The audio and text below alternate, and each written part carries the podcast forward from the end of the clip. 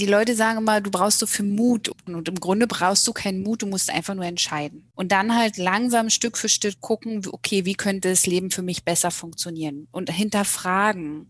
Also wir sind so fest in unseren Strukturen, dass wir uns gar nicht vorstellen können, dass es da einen anderen Weg gibt. Anscheinend leben ja Menschen anders, als ich das gelernt habe. Also muss es ja vielleicht auch anders gehen. Willkommen zum Lifestyle Mama Podcast Ideen für ein besseres Leben. Mein Name ist Christine Brunner und hier geht es um Mindset und Lifestyle Design, moderne Erziehung, neue Arbeits- und Lebenskonzepte und andere coole Dinge, die dir helfen können, dein Leben besser zu machen. Du willst dein Leben bewusst gestalten und bist offen für neue Ideen? Dann los! Hallo und herzlich willkommen. Schön, dass du wieder reinhörst. Heute spreche ich mit Anja Hecht. Sie ist ausgebildete Heilpraktikerin und internationaler Gesundheitscoach und berät Menschen, die von der Autoimmunerkrankung Hashimoto betroffen sind. Sie bietet dazu ausführliche Online-Kurse an, hat eine Facebook-Gruppe mit fast 9000 Mitgliedern zu dem Thema. Und kürzlich ist auch ihr Buch erschienen, die Hashimoto-Fibel. Außerdem ist sie noch Mutter von drei Jungs und sie ist seit fast vier Jahren mit ihrem Mann und den Kindern auf Weltreise unterwegs. Anja, ganz herzlich willkommen. Dankeschön. Ich freue mich auch, dass ich hier sein darf. mich interessiert auf jeden Fall, wie ihr so lebt und wie euer Alltag so aussieht als Familie auf Weltreise. Aber vorher erzähl uns doch noch mal ein bisschen was über deinen Background. Wo kommst du her? Was hast du für einen beruflichen Background und wie kam es denn dazu, dass du dich entschieden hast, Menschen mit dieser Schilddrüsenerkrankung zu helfen und das auch zu deinem Beruf zu machen? Also, uns beschrieben hast du ja schon, Mann, drei Kinder und ich. Wir kommen aus dem Berliner Raum ursprünglich und diese Idee mit der Weltreise, die stand tatsächlich schon relativ lange im Raum, 15 Jahre um genau oh. zu sein. Okay. Also sehr lange haben wir immer überlegt, äh, ja, Weltreise wäre total cool, machen wir nächstes Jahr, nächstes Jahr, nächstes Jahr, so wie viele das machen. Ursprünglich bin ich Medienbetriebswirtin, also habe das studiert und habe bei der Deutschen Bahn gearbeitet. Und nach der Geburt meiner Kinder war es dann tatsächlich so, dass ich selber Schilddrüsenerkrankt bin, also wirklich auch Hashimoto bekommen habe mit Panikattacken, Depressionen, wahnsinniger Gewichtsabnahme, Schmerzen am Körper, mit allem, was dazugehört. Und bin da wirklich durch so ein Tief durch und habe aber aus irgendeinem Grund in diesem Tief tatsächlich irgendwoher die Kraft genommen, eine Heilpraktikerausbildung anzufangen. Echt, wo es mir super mega schlecht ging, habe ich gedacht, so, Plan B gibt's nicht. Ärzte haben mir gesagt, das ist es jetzt, so bleibt's. Das ist schon so ja, mit Anfang 30 ist schon echt was, wo du denkst, okay, das ist, sollte jetzt so nicht weitergehen im besten Fall. Und habe dann wirklich mit Angst und Panikattacken, weiß ich noch, erster Tag Heilpraktiker-Ausbildung, ich habe da gesessen und habe gedacht, nur durchhalten irgendwie. Und tatsächlich war das aber mein Startschuss, dass ich selber immer gelernt habe in der Heilpraktikerausbildung, was ich dann angewendet habe, sei es Homöopathie, sei es Blutegeltherapie, Nährstofftherapie und, und, und, und habe mir das immer selber nochmal dann an mir ausprobiert quasi. Und so nach anderthalb Jahren war es dann so, dass Hashimoto nicht mehr nachweisbar war und die Blutwerte extrem gut waren. Und ich dachte, okay, das muss funktioniert haben, was du da machst. Und mir ging es auch echt gut. Und zeitgleich war auch Hashimoto tatsächlich der Entschluss, wo es mir so schlecht ging, dass ich dachte, okay, so will ich mein Leben nicht mehr leben, mit allem, was dazugehört. So wie ich es jetzt lebe. Dieses immer aufschieben, was ich irgendwann mal machen will, meinen großen Traum mit der Weltreise. Mein Mann geht es tatsächlich ähnlich. Also da ist tatsächlich der Entschluss gereift zur Weltreise und da ist dann auch dieses Thema Schilddrüse sehr präsent geworden, weil ich dachte, okay, es hat mir geholfen. Und dann ist es immer so, wenn was bei dir funktioniert, kommen die Leute und fragen, was hast du gemacht immer. Mhm. Und so war das dann tatsächlich auch, dass die Menschen gekommen sind und gefragt haben, was hast du denn gemacht? Warum geht's dir wieder so gut? Warum hast du keine Depression mehr? Und, und, und. Und so fing es an, dass ich das weitergegeben habe. Und parallel haben wir alles vorbereitet im Grunde für unsere Weltreise, haben unser Haus verkauft, alles verkauft, was wir haben.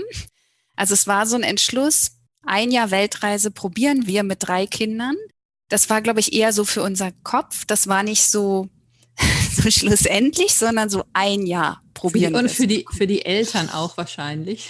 genau, fürs Umfeld, für uns war das so eine Zahl, die war, glaube ich, für jeden greifbar und haben dann wirklich parallel alles verkauft und sind dann 2017 am 3. Dezember sind wir aufgebrochen nach Thailand mit fünf Rucksäcken und uns gehört noch genau ein Karton in Deutschland. Alles andere hatten wir verkauft und sind dann halt los 2017. Und ja, im Grunde fing es dann an, dass ich überlegt habe, okay, du kannst es, Heilpraktikerin hast du gemacht, das kannst du rein theoretisch, aber was machst denn du jetzt online? Irgendwie bei mir war der Wunsch halt, was zu machen online. Ich wusste noch nicht genau was. Aber dann kamen meine Klienten, haben halt gefragt, okay, machst du das auch online weiter? Ich brauche dich nochmal, machst du das online weiter? Und dann habe ich es halt einfach online gemacht. Und eigentlich habe ich nicht wirklich viel gemacht. Das ist dann so immer mehr gewachsen. Okay, äh, also äh, wenn man eine Facebook-Gruppe mit 9000 Leuten genau. hat, dann irgendwas musst du doch gemacht haben. Irgendwas muss ich. Ja, ich habe einfach mein Wissen die ganze Zeit weitergegeben, habe dann die Facebook-Gruppe gegründet, habe natürlich auch wahnsinnig viel tatsächlich gearbeitet die ersten paar Jahre. Und so ist das dann gewachsen tatsächlich, ja, dass es jetzt so wahnsinnig groß ist. Aber im Grunde sage ich immer dieses das Thema kam zu mir. Nicht ich habe das Thema ausgewählt, sondern das Thema hat mich ausgewählt. Mhm. Weißt du, hm. so hat sich tatsächlich so ein bisschen so angefühlt und auch unser ganzer Lebensweg ist seitdem wir auf Weltreise sind sehr im Fluss des Lebens, sehr gucken, wo treibt es uns als nächstes hin, was ist einfach als nächstes dran. Also wenn du mich jetzt fragen würdest, Anja, wo seid ihr in einem Jahr oder im halben Jahr, das wäre schon eine ganz schöne Challenge. Ja, oh. weil wir das tatsächlich nicht planen können, sondern weil wir uns weil wir das genießen, dieses andere, dieses Loslassen, diese Leichtigkeit, dieses wir dürfen im Fluss des Lebens sein. Und es macht uns tatsächlich auch keine Angst mehr. Hm. Also ich muss ja sagen, Hut ab, was ihr da auf die Beine gestellt habt. Alleine diese Entscheidung, das Haus zu verkaufen, die Kinder aus der Schule zu nehmen und dann auch ja finanziell erstmal nicht zu wissen, auf was man sich da einlässt, weil, also du hast dann in Deutschland schon vorher als Heilpraktikerin gearbeitet. Genau. Und hattest du dann, als ihr losgefahren seid, schon irgendwie so einen Schimmer von einer Idee, dass du das online weitermachst? Oder was war denn auch irgendwie so finanziell der Plan? Oder arbeitet dein Mann auch irgendwas übers Internet? Also es ist ganz lustig, dass wir eigentlich, also ich habe in Deutschland halt immer geholfen, habe immer Sachen gemacht, Therapien gegeben, aber der Plan war nicht, dass ich online arbeite, weil mein Mann ist Fachinformatiker und der Plan war logisch, er kann das gut machen von unterwegs, er arbeitet. So war der Ursprungsplan. Wir hatten natürlich auch so ein bisschen finanziellen Puffer durch die ganzen Verkäufe. Ja, also das war so, dass wir gesagt haben, so ein Jahr sind wir in trockenen Tüchern, wollten aber von Anfang an nicht in die Situation kommen, dass das Geld alle ist und wir unbedingt in unsere alten Strukturen zurück müssen. Das war so was, was wir nicht wollten. Und mein Mann hat dann versucht, Firmen zu finden, wo er remote arbeiten kann, also von der Ferne aus. Und das war gar nicht so einfach. Und in der Zeit entwickelte sich das bei mir. Und jetzt arbeitet er in meiner Firma und macht die ganzen technischen Sachen. So hat sich dann total anders entwickelt, als sie es eigentlich geplant hatten. Ja, wow. Also und auch irgendwie so, ich meine, wie sagt man denn seiner Familie, wir verkaufen jetzt das Haus und dann reisen wir? Wenn ich jetzt mal von meinem Umfeld ausgehe, dann schlagen die doch alle die Hände über dem Kopf zusammen. Jetzt habt ihr doch da ein Haus und es ist doch jetzt alles so, wie es sein soll. Warum wollt ihr jetzt denn da reisen gehen? Ja. Wie hat denn, also, euer, wie hat denn euer Umfeld da reagiert? Das war tatsächlich das Schwerste an dieser ganzen Entscheidung. Ja, also für uns war das klar, wir machen es und wir wussten aber schon, okay, unsere Eltern, das wird nicht ganz so einfach werden. Aber im Grunde war für uns klar, dass wir so nicht glücklich werden und dass das für uns so nicht funktioniert. Das ist bestimmt für viele tausend Menschen funktioniert das total gut, morgens zur Arbeit zu gehen, abends nach Hause zu kommen, mit den Kindern Hausaufgaben zu machen, also was alles so dazugehört. Aber wir sind halt, haben halt immer mehr gemerkt, wir werden damit nicht glücklich. Das erfüllt uns einfach nicht so sehr. Und wir haben tatsächlich unseren Eltern dann gesagt, okay, wir werden das so machen. Die Idee war ja immer schon da. Also man lässt es ja doch schon irgendwie einfließen. Klar, noch nicht so, wir verkaufen jetzt alles, aber die Idee war schon da. Und dann war es letztendlich so, dass wir gesagt haben, passt auf, es ist keine Entscheidung gegen euch, sondern eine für uns. Weil klar war, uns ging es nicht gut, unseren Jungs ging es teilweise nicht gut im Schulsystem. Und es war einfach wichtig, dass wir an diesem Punkt was ändern mussten. Und das war für uns dieser Weg, okay, wir versuchen mal, wie es auf der anderen Seite ist, dieses eine Jahr und gucken mal, ob das so ist, wie wir es uns vorstellen. Hätte ja auch sein können, es klappt gar nicht. Wir wollten aber diesen anderen Blickwinkel mal haben, wie man so schön sagt, du musst deinen Blickwinkel verändern, um die Dinge mal anders zu sehen. Und das wollten wir halt gern machen mit diesem Jahr. Und natürlich war für unsere Eltern, es war echt schwierig, nach wie vor. Wobei es jetzt nach, ja, nach drei Jahren ist es bedeutend ruhiger und man trifft sich auch immer mal unterwegs, beziehungsweise von meinem Mann, die Mutter, die kommt uns häufig besuchen und reist dann einen Monat mit oder so. Das ist schon viel entspannter geworden. Cool. Die Oma reist dann auch mal kurz mit, finde ich wirklich super. Ja, weil wir haben ja ähm, auch dieses Problem gehabt, dass wir eben ausgewandert sind und dann ist es für dich irgendwie ein großer Schritt, aber dann sitzt die Schwester da oder sitzt die, die Eltern sitzen da und sagen, ja, wie und was ist mit uns? Weil für dich ist alles neu und aufregend und du beginnst ein Abenteuer, sag ich mal, aber die, die zurückbleiben, denen wird halt in dem Moment was weggenommen, sag ich mal.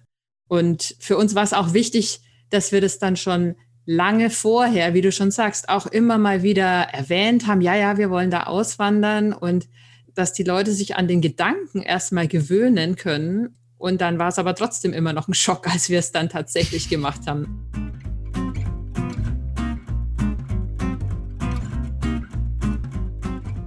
Weil du jetzt sagst, deine Kinder haben sich in dem Schulsystem auch nicht so wohl gefühlt in Deutschland. Also es waren ja, glaube ich, ein oder zwei deiner Kinder auf jeden Fall schon schulpflichtig, als ihr losgefahren seid. Was ist denn jetzt mit der Schule? Wie läuft es jetzt? Unterrichtet ihr die Kinder selber oder ähm, ja, was für eine Art von Schule oder wie macht mhm. ihr das? Also du sagst es ja schon, also unser großer Sohn war, glaube ich, ja, vier, fünf Jahre in der Schule und der mittlere zwei Jahre. Und also wir kennen auch tatsächlich gut die andere Seite, können es auch sehr gut immer noch reflektieren, ist vielleicht anders als jemand, der losgereist ist, bevor das Kind in die Schule ging. Und wir haben halt mitgekriegt, okay, die Kinder haben sich immer sehr auf die Schule gefreut, waren super motiviert. Und es ließ dann aber relativ schnell nach, bis es dann irgendwann echt zum Kampf wurde, teilweise. Und das wurde immer schwieriger für die Kinder, für uns. Und wir haben irgendwie festgestellt, das funktioniert gar nicht so leicht, wie wir uns das vorgestellt haben. Und haben dann auch in Deutschland selber noch Privatschule probiert, mehrere Systeme probiert im Grunde genommen. Bis dann der Entschluss kam, okay, wenn wir jetzt losfahren, dann probieren wir es mal mit ihm selber unterrichten. Das war so der erste Plan. Also wir sind los, haben die Kinder aus der Schule abgemeldet und hatten so unseren Stapel mit an Lernmaterialien, weil man steckt ja als Elternteil noch sehr auch in diesen Strukturen fest. Es braucht die Schule, dass mein Kind was lernt, tatsächlich, mhm. ja.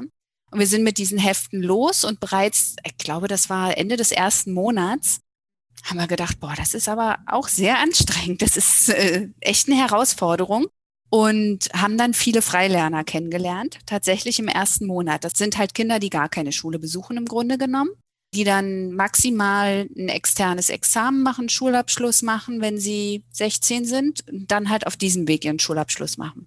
Und an dem Punkt haben wir dann beschlossen, okay, wir lassen die Kinder jetzt erstmal in Ruhe mit dem Thema Schule. Wir mhm. probieren es mal einfach ganz ohne Schule. Und ich glaube, das war so ein halbes Jahr hat's gedauert und dann fingen unsere Kinder an und wollten plötzlich selber lesen, sie wollten selber was machen, sie waren wieder interessiert an Schulthemen und allem, was vorher tatsächlich gar nicht ging. Das war immer so mit Krampf und mit Druck und die wollten gar nicht. Also das hast du mitgekriegt. Und nach diesem halben Jahr fing das dann an, dass sie wirklich wieder wollten. Da haben wir dann angefangen, was man halt so macht, Thai lernen, wenn man in Thailand ist, Englisch lernen, wenn man in Australien ist beziehungsweise das ganze Allgemeinwissen zu lernen, Buddhismus, alles, was dazugehört. Also dann haben wir angefangen, so halt zu lernen mit diesen Sachen, die uns tagtäglich zur Verfügung standen, die wir halt gemacht haben, was die Kinder interessiert hat. Und jetzt vor knapp anderthalb Jahren, unser großer Sohn wird 15 nächste Woche, hatten wir so überlegt, okay, du kriegst ja mit, wenn dein Kind Input mehr braucht, ja, wenn es nicht ausreicht, was am Tag da ist. Und dann haben wir uns mit dem Thema Online-Schulen so ein bisschen beschäftigt, auch im Hinblick auf den Abschluss. Und sind dann halt auf die School Beyond Limitation gestoßen, beziehungsweise hat uns jemand davon erzählt, die war da noch ganz in den Anfängen. Und wir haben dann mit der Martina, mit der Leitung der Schule, haben wir einen Termin ausgemacht, haben gesprochen, wie funktioniert das, weil für uns war wichtig, dass es kein starres System ist sondern dass das halt sehr mit den Kindern geht. Und das sagt schon, also wenn du dich an der Schule anmeldest, das Erste, was sie anschauen, ist Human Design des Kindes. Wie funktioniert dein Kind? Wo passt es gut rein? Welcher Lehrer würde gut zu deinem Kind passen? Also völlig anders als das Standardschulsystem. Und haben dann vereinbart, okay, wir machen so ein paar Probewochen mit unserem großen Sohn. Und ich habe unser Kind noch nie so begeistert lernen sehen, also tatsächlich noch nie aber halt lernen nicht im Standard, sondern es wird halt total viel auf die Kinder eingegangen. Es wird gefragt, okay, was hast du letzte Woche erlebt? Und dann erzählen die ja, wir haben eine Dschungelwanderung gemacht. Ja, mach doch darüber mal ein Projekt und erzähl mal über den Dschungel und so. Und so lernen die halt auch Mathe und Deutsch. Also sie kriegen ihre Kernkompetenzen. Aber eben darüber hinaus lernen sie unwahrscheinlich viel Allgemeinwissen und vor allem, ich finde, so Selbstvertrauen lernen sie sehr in der Schule. Und unser mittelster Sohn hat dann so vor einem halben, dreiviertel Jahr gesagt, oh, das, das macht ihm so einen Spaß, da will ich auch hin. dann haben wir mit ihm dasselbe im Grunde und der Kleinste geht jetzt ab August auch auf die Online School Beyond Limitation, weil die für uns einfach mega praktisch ist. Es ist egal, wo wir sind auf der Welt im Grunde genommen. Und die Kinder haben drei Stunden am Tag Schule. Und es ist für uns total toll, weil wir halt unser Reisen trotzdem machen können und da super flexibel sind. Das ist einfach total schön. Du sprichst halt mit den Lehrern kurzfristig und sagst, wir wechseln jetzt die Zeitzone, können wir mal gucken, wie können wir die Zeiten jetzt ein bisschen anpassen oder so. Man ist halt sehr eng mit den Lehrern, beziehungsweise nennen sie sie, glaube ich, gar nicht Lehrer, mhm. sondern Mentoren. Mit denen ist man total eng und überlegt halt auch, wo will das Kind langfristig hin, wie können wir ihn da unterstützen, dass unser großer Sohn will Landwirtschaft studieren. Wie können wir da unterstützen, dass der halt schon in die Richtung geht? Mega schön. Und das ist jetzt für uns das System, was total gut funktioniert, muss ich sagen, weil wir sehr eng mit der Schule zusammenarbeiten.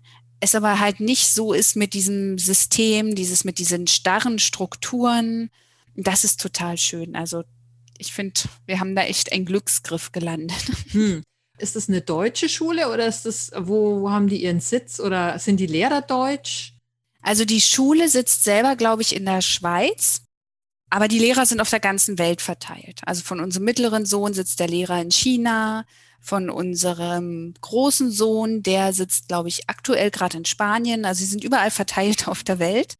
Ja, das ist also so Multikulti. Schulsprache ist Englisch, so dass sie das auch mega schön lernen. Aber das konnten unsere Jungs eigentlich vorher schon jetzt recht gut durch die Reise einfach.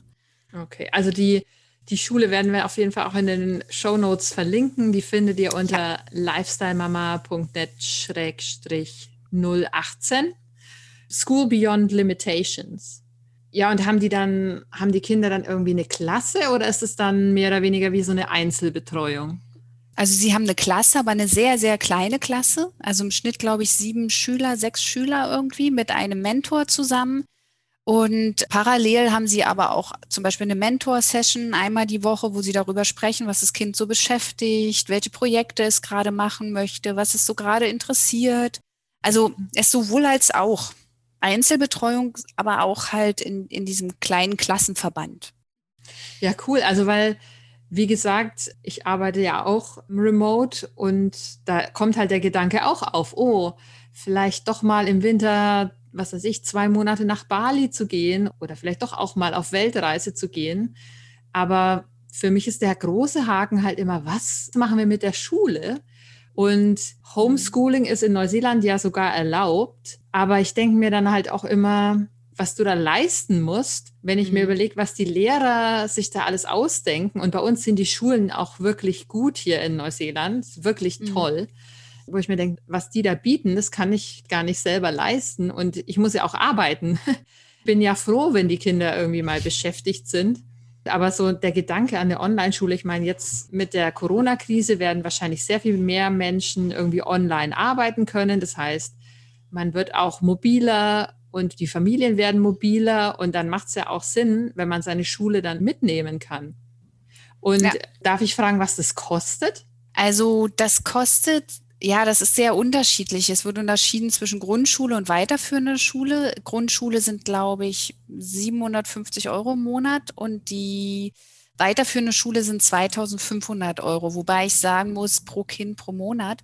Aber ich muss ganz ehrlich sagen, wir haben gesagt, wir haben kein Auto, wir haben kein Haus, wir haben sonst gar nichts. Und uns ist es einfach wichtig, dass die Kinder ihren internationalen Schulabschluss bekommen, dass sie alle Möglichkeiten haben. Und für uns ist diese Flexibilität, dieses, dass wir wohin auch immer können, das ist für uns einfach super wichtig und vor allem nach den Erfahrungen in Deutschland ist uns mega wichtig, dass die Kinder sich wohlfühlen und dass sie halt Lust haben und wirklich auch sich weiterentwickeln. Das war für uns total wichtig, dass es ihnen wirklich gut geht mit der Schule und die nicht so sind, ah nee, ich will gar nichts mehr lernen, lass mich mit Lesen in Ruhe und so. So hatten wir das nämlich vorher und ist mhm. jetzt komplett 180 Grad gewendet. Ja, und ich meine, auf Weltreise sein ist eine Sache und mit einem Kleinkind ist das vielleicht auch ganz witzig, aber man muss ja auch irgendwie die Kinder mitnehmen und die müssen ja auch, wie du schon sagst, ist ja auch wichtig, einen Schulabschluss zu haben. Einfach nur so einen auf Hippie zu machen und dann zu hoffen, dass aus dem Kind doch irgendwie was wird, finde ich so ein bisschen problematisch, muss ich sagen. Deswegen finde ich das mhm. schon auch super, dass sie mhm. da in die Richtung was macht. Und ich denke, dass es da in den nächsten Jahren noch sehr viel mehr Angebot geben wird in die Richtung. Ja. Ja. Mir kann ich mir total gut vorstellen. Ja, und wie muss ich mir jetzt so den Alltag vorstellen bei euch? Wie oft wechselt ihr den Standort und wenn ihr arbeitet, die Kinder sind ja 24 Stunden am Tag bei euch, wie macht ihr das dann mhm. mit Kinderbetreuung oder beschäftigen sich die Kinder dann tatsächlich selbst? Wie macht ihr das so im Alltag? Ja, also das kommt drauf an, weil wir haben uns mit dem Reisen passen wir uns sehr an, je nachdem, was gerade gebraucht wird, im Grunde genommen, machen wir das halt. Also jetzt in der Corona-Zeit waren wir halt ein halbes Jahr in Bali. Jetzt sind wir seit drei Monaten in Thailand. Also es gibt auch durchaus Phasen, wo wir mal längere Zeit an einem Ort sind, aber es ist eigentlich nicht die Regel. Also jetzt ab September zum Beispiel fahren wir mit dem Expeditionsfahrzeug. Wir haben ein Expeditionsfahrzeug in Österreich stehen fahren wir in Richtung Mongolei und da ist es dann doch wieder ein anderer Alltag. Wenn wir da im Expeditionsfahrzeug alle fahren, dann ist es ein bisschen anders. Also hier ist es jetzt relativ entspannt in Thailand. Also jeder hat sein eigenes Zimmer hier. Wir starten morgens ganz ruhig. Wir gehen frühstücken zusammen. Dann unternehmen wir meistens vormittags was, dass wir sagen, wir fahren über die Insel oder was auch immer, gehen baden. Und dann ist es halt ganz schön, dass die Schule hier um 14 Uhr anfängt für die Jungs. Und zeitgleich fange ich dann meistens an zu arbeiten und dann halt bis in den Abend meistens rein. Vielleicht noch mal eine Pause, dass ich sage, okay, da gehen wir zusammen Armbrot essen, aber dann halt doch bis in die Abendstunden rein. Und im Expeditionsfahrzeug ist es im Grunde ähnlich. Wir parken dann halt zu der Zeit irgendwo und dann fangen die Jungs an, Schule zu machen. Jeder hat da tatsächlich seinen eigenen Raum drinne. Und ich arbeite im hinteren Teil und mache meine Termine. Hm, Wahnsinn. Ja, also in Thailand, das kann ich mir noch ganz gut vorstellen, da hat jeder sein eigenes Zimmer. Aber mit diesem, du sagst immer Expeditionsfahrzeug, aber es ist ja mehr oder weniger so ein Unimog. Wohnmobilteil, mit dem ihr da rumfahrt. Das ist ja schon sehr auf einem sehr kleinen Raum dann auch. Wahrscheinlich kam das Bild kleiner rüber, als du denkst. Der ist nämlich neun Meter lang. Oh, okay. Also das ist ein altes Militärfahrzeug, ist ein Steyr. Und der ist komplett umgebaut. Also wir haben einen geschlossenen Schlafraum im Grunde hinten. Die Kinder haben einen geschlossenen Schlafraum. Wir haben eine Fahrerkabine vorne mit Schlafraum. Wir haben den Essensbereich. Also es ist schon relativ groß tatsächlich. Und ja, also wir haben festgestellt, dass wir zwischendrin, wir brauchen tatsächlich nicht viel Raum. Also die Kinder gehen morgens raus, die kommen abends rein. Also findet halt das Leben hauptsächlich draußen tatsächlich statt. Außer Schule, außer Arbeiten sind wir dann die meiste Zeit draußen unterwegs tatsächlich. Hm. Wir haben da jetzt anderthalb Jahre Erfahrung. Wir sind vom Polarkreis bis nach Marokko in den anderthalb Jahren und das war, muss ich sagen, mega entspannt. Ich will nicht sagen, dass nicht nach einem halben Jahr mal irgendwer wem auf den Keks geht. Das ist tatsächlich normal, glaube ich. Und dann haben wir uns das immer so gemacht, dass wir gesagt haben, jetzt mieten wir uns mal ein kleines Häuschen für zwei Wochen, einfach mal zum Runterkommen. Jeder hat so seinen Raum und dann geht's wieder weiter. Das heißt, wir gucken halt sehr, wie geht's allen? Geht's allen gut? Fühlen sie sich gerade wohl oder es hat doch jemand gerade den Bedarf, dass er sagt, nee, ich brauche mal meinen Raum. Und so entspannt ist das Ganze einfach auch, finde ich. Ja, also ich finde es mega interessant, weil wir sind schon auch gerne gereist immer und ich finde Reisen auch total spannend und man hat so viele Eindrücke.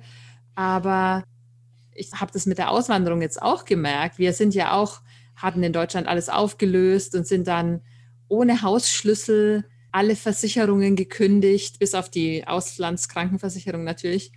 Aber im Prinzip vogelfrei dann ins Flugzeug gestiegen und wir waren da auch noch mal einen Monat in Thailand, quasi zwischen Deutschland und Neuseeland. Und das hat schon was für sich, aber ich brauche dann halt auch immer mal wieder so ein Ankommen, ein so jetzt ist aber mal wieder gut, jetzt mal wieder den Koffer auspacken und jetzt mal wieder zu Hause sein. So immer auf Reisen sein, ist das nicht irgendwie super anstrengend? Also das kriegen wir oft gefragt, ob nicht irgendwann das Gefühl kommt, dass man jetzt wieder ein Zuhause braucht. Und tatsächlich überlegen wir das auch zwischendrin immer und nach spätestens zwei, drei Monaten denken wir, oh, jetzt wollen wir aber alle weiter. Dann fragt wieder irgendeiner und sagt, komm, lass uns weiter.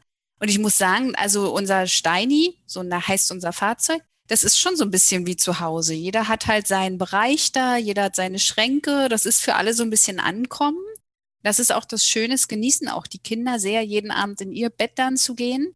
Aber so das Bedürfnis, jetzt ein Zuhause zu haben, ist eher nicht. Also zu Hause ist halt unsere Familie, egal wo die ist halt, ähm, ist eher dieses Zuhausegefühl mit uns gekoppelt.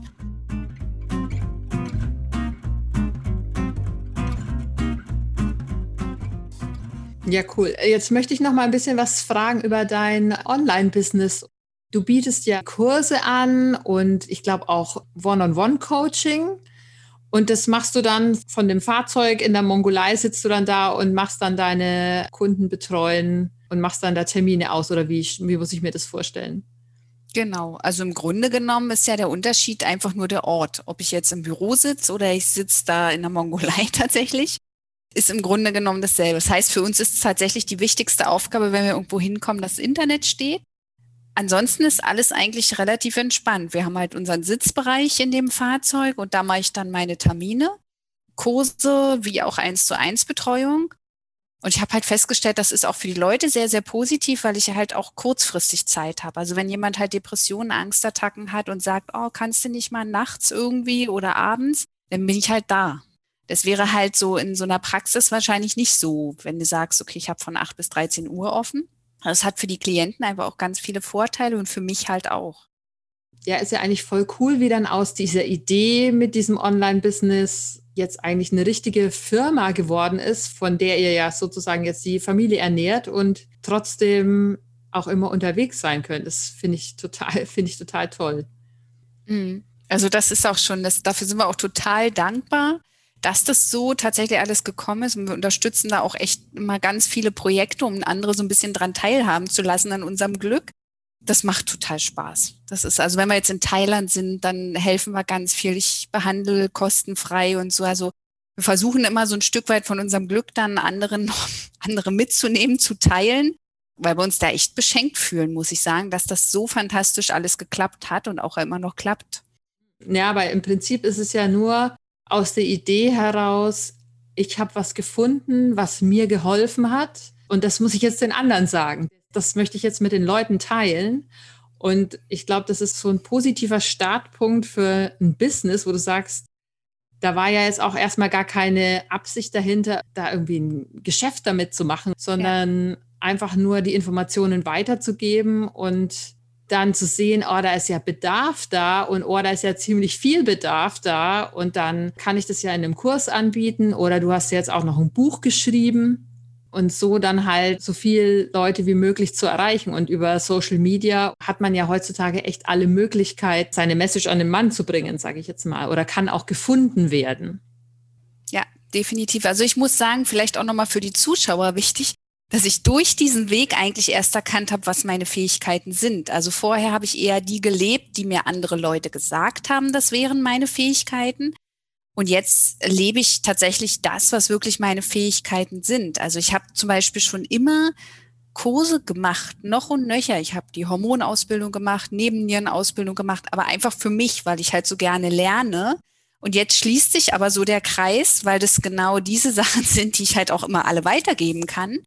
Und das ist so, das fällt mir halt so leicht und das habe ich vorher nie erkannt, dass das für mich, ich höre medizinische Sachen, kann die zusammenfügen. Wenn man mir andere Sachen im Mathematischen erklärt, bin ich raus. Das ist überhaupt nicht mein Thema. Aber dass ich jetzt das, was ich einfach so gut kann, so zusammenfügen und einbringen kann, das habe ich, glaube ich, auch zum Großteil der Reise zu verdanken, weil mir das vorher tatsächlich gar nicht so bewusst war. Ich habe auch meine Fähigkeiten vorher nicht wirklich genutzt, sondern habe halt so gelebt, wie alle anderen das leben. Und ich glaube, das war auch ein großer Punkt, warum ich so unglücklich war, weil ich da versucht habe, einem Konzept zu folgen, was man so vorgegeben bekommt. Und das hat mir aber gar nicht entsprochen, kein Stück. Ja, ja, also das ist ja auch das, was mir immer wichtig ist, rüberzubringen. Es gibt halt diese Schablonen, die die Gesellschaft dir vorgibt. Du brauchst einen Beruf, du brauchst einen Job und da musst du da, wenn du nicht morgens um halb neun das Haus verlässt, dann gucken schon die Nachbarn und sagen, ja, was macht die eigentlich den ganzen Tag? Und man läuft da so mit in diesem System, das einem halt sagt, wie man zu funktionieren hat. Mhm. Und dann einfach wie ihr den Absprung zu wagen, zu sagen, nee, ich habe keinen Bock mehr auf diesen Job, das lasse ich jetzt und einfach mal schauen, was passiert. Natürlich muss man das finanziell auch erstmal mhm. leisten können. Mhm. Aber du bist echt wirklich ein gutes Beispiel dafür, dass es auch jenseits des anständigen Lebens irgendwie finanzielle Sicherheit und, und ein Leben gibt, das einem Spaß macht, wo man sich nicht jeden Morgen ins Büro schleppt, obwohl man keinen Bock hat. Ne? Ihr seid jetzt fast vier Jahre unterwegs, was eigentlich echt der absolute Wahnsinn ist. Also vor allem mit drei Jungs. Mein Sohn ist fünf und ich, also keine Ahnung, wie ihr das macht. Ihr habt ja wirklich in den letzten Jahren jetzt euer Leben um 180 Grad über den Haufen geworfen und ihr lebt heute ganz anders als früher. Und du sagst ja auch, ihr seid viel glücklicher als vorher und für euch war das genau der richtige Schritt. Und der Podcast heißt ja auch Ideen für ein besseres Leben. Wenn du jetzt irgendwie den zuhörenden Menschen draußen irgendwie so einen Tipp geben müsstest, so was wäre denn irgendwie so ein Gedankenanstoß, den du den Leuten mit auf den Weg geben möchtest? Also, was ich auf jeden Fall mit auf den Weg geben möchte, ist, dass es die Leute sagen immer, du brauchst so viel Mut, um das zu machen. Und im Grunde brauchst du keinen Mut, du musst einfach nur entscheiden. Du musst einfach nur entscheiden, erstmal für dich und sagen, so funktioniert es für mich nicht. Und dann halt langsam Stück für Stück gucken, okay, wie könnte das Leben für mich besser funktionieren? Und hinterfragen. Also wir sind so fest in unseren Strukturen, dass wir uns gar nicht vorstellen können, dass es da einen anderen Weg gibt. Das ist so interessant, also dass man immer anfängt zu hinterfragen, sich zum Beispiel so einen Podcast anzuhören und zu gucken, okay, da gibt's ja die Möglichkeit, anscheinend leben ja Menschen anders, als ich das gelernt habe. Also muss es ja vielleicht auch anders gehen. Ja, also immer hinterfragen, sich an dem ausrichten, was man halt möchte und immer stückchenweise in die Richtung gehen, es vielleicht gar nicht so groß machen, sondern wirklich überlegen, okay, was kann der nächste Schritt sein, den ich jetzt machen kann, damit ich glücklicher werde, damit mein Leben besser funktioniert, damit ich gesünder werde, was auch immer. Hm. Ja, also es ist auch was, was ich irgendwie festgestellt habe. Natürlich hört sich das jetzt Wahnsinn, die fahren da jetzt in einem Fahrzeug auf der Welt rum und die Kinder gehen auf eine Online-Schule und aber ihr habt es ja auch nicht von heute auf morgen gemacht, sondern es war irgendwie ein langsamer Prozess und ihr habt euch gedacht, ja, wir verkaufen jetzt erstmal das Haus und ihr seid ja auch jetzt nicht einfach, habt alles verkauft und seid irgendwie auf gut Glück los, sondern der Plan war, dein Mann kann weiter seinen Job machen, das heißt, es kommt Geld rein. Ihr hattet ja einen Plan. Es ist ja jetzt nicht irgendwie ein irrwitziger Gedanke gewesen, sondern es war ja alles irgendwie durchgeplant. Genau, das ist es halt immer, dann mach's doch erstmal so, dass du sagst, das ist überschaubar. Dann nehme ich halt zwei Monate und reise mal mit meiner Familie oder so. Und krieg ein Gefühl dafür, wie ist das überhaupt? Und krieg so ein bisschen, kann mir die Angst selber nehmen, dieser Geschichten, oh Gott. und es ist so spannend, die Leute denken, wenn wir sagen, wir sind eine Weltreisefamilie, haben sie so ein Bild im Kopf, tatsächlich so hippie-mäßig. Wir leben in der Hütte und deswegen sage ich, nee, wir leben genau wie ihr, aber einfach nur am anderen Ende der Welt. Aber ähm, wir haben uns das halt so geschaffen, wie es für uns funktioniert. Wie wir glücklich sind, wie es für uns funktioniert und wir hinterfragen das auch tatsächlich andauernd. Also auch das ist keine Endsituation, sondern wir gucken immer, okay, was brauchen wir gerade, was ist gerade dran und was bei den Kindern dran. Und ich glaube, das ist so ein Erfolgsgeheimnis, dass man das immer mal wieder machen muss, weil sonst merkst du nicht, wenn du in die falsche Richtung läufst. Wow, Anja, super inspirierend. Ganz tolle Geschichte. Vielen Dank, dass du dir die Zeit genommen hast, das alles mit uns zu teilen. Wenn jetzt jemand sagt, boah, kann man euch denn irgendwo online folgen oder wie komme ich an dieses Hashimoto-Buch? Wo kann man euch denn am besten online finden? Also ihr findet uns einmal bei Instagram, da heißt unser Profil Zeit genug. das ist ja das, was wir auch haben. Und wer sich für das Hashimoto-Thema interessiert, der ist am besten aufgehoben in unserer Facebook-Gruppe Leben in Balance trotz Hashimoto. Auf unserer Website Hashimoto Balance kann man auch nochmal gucken.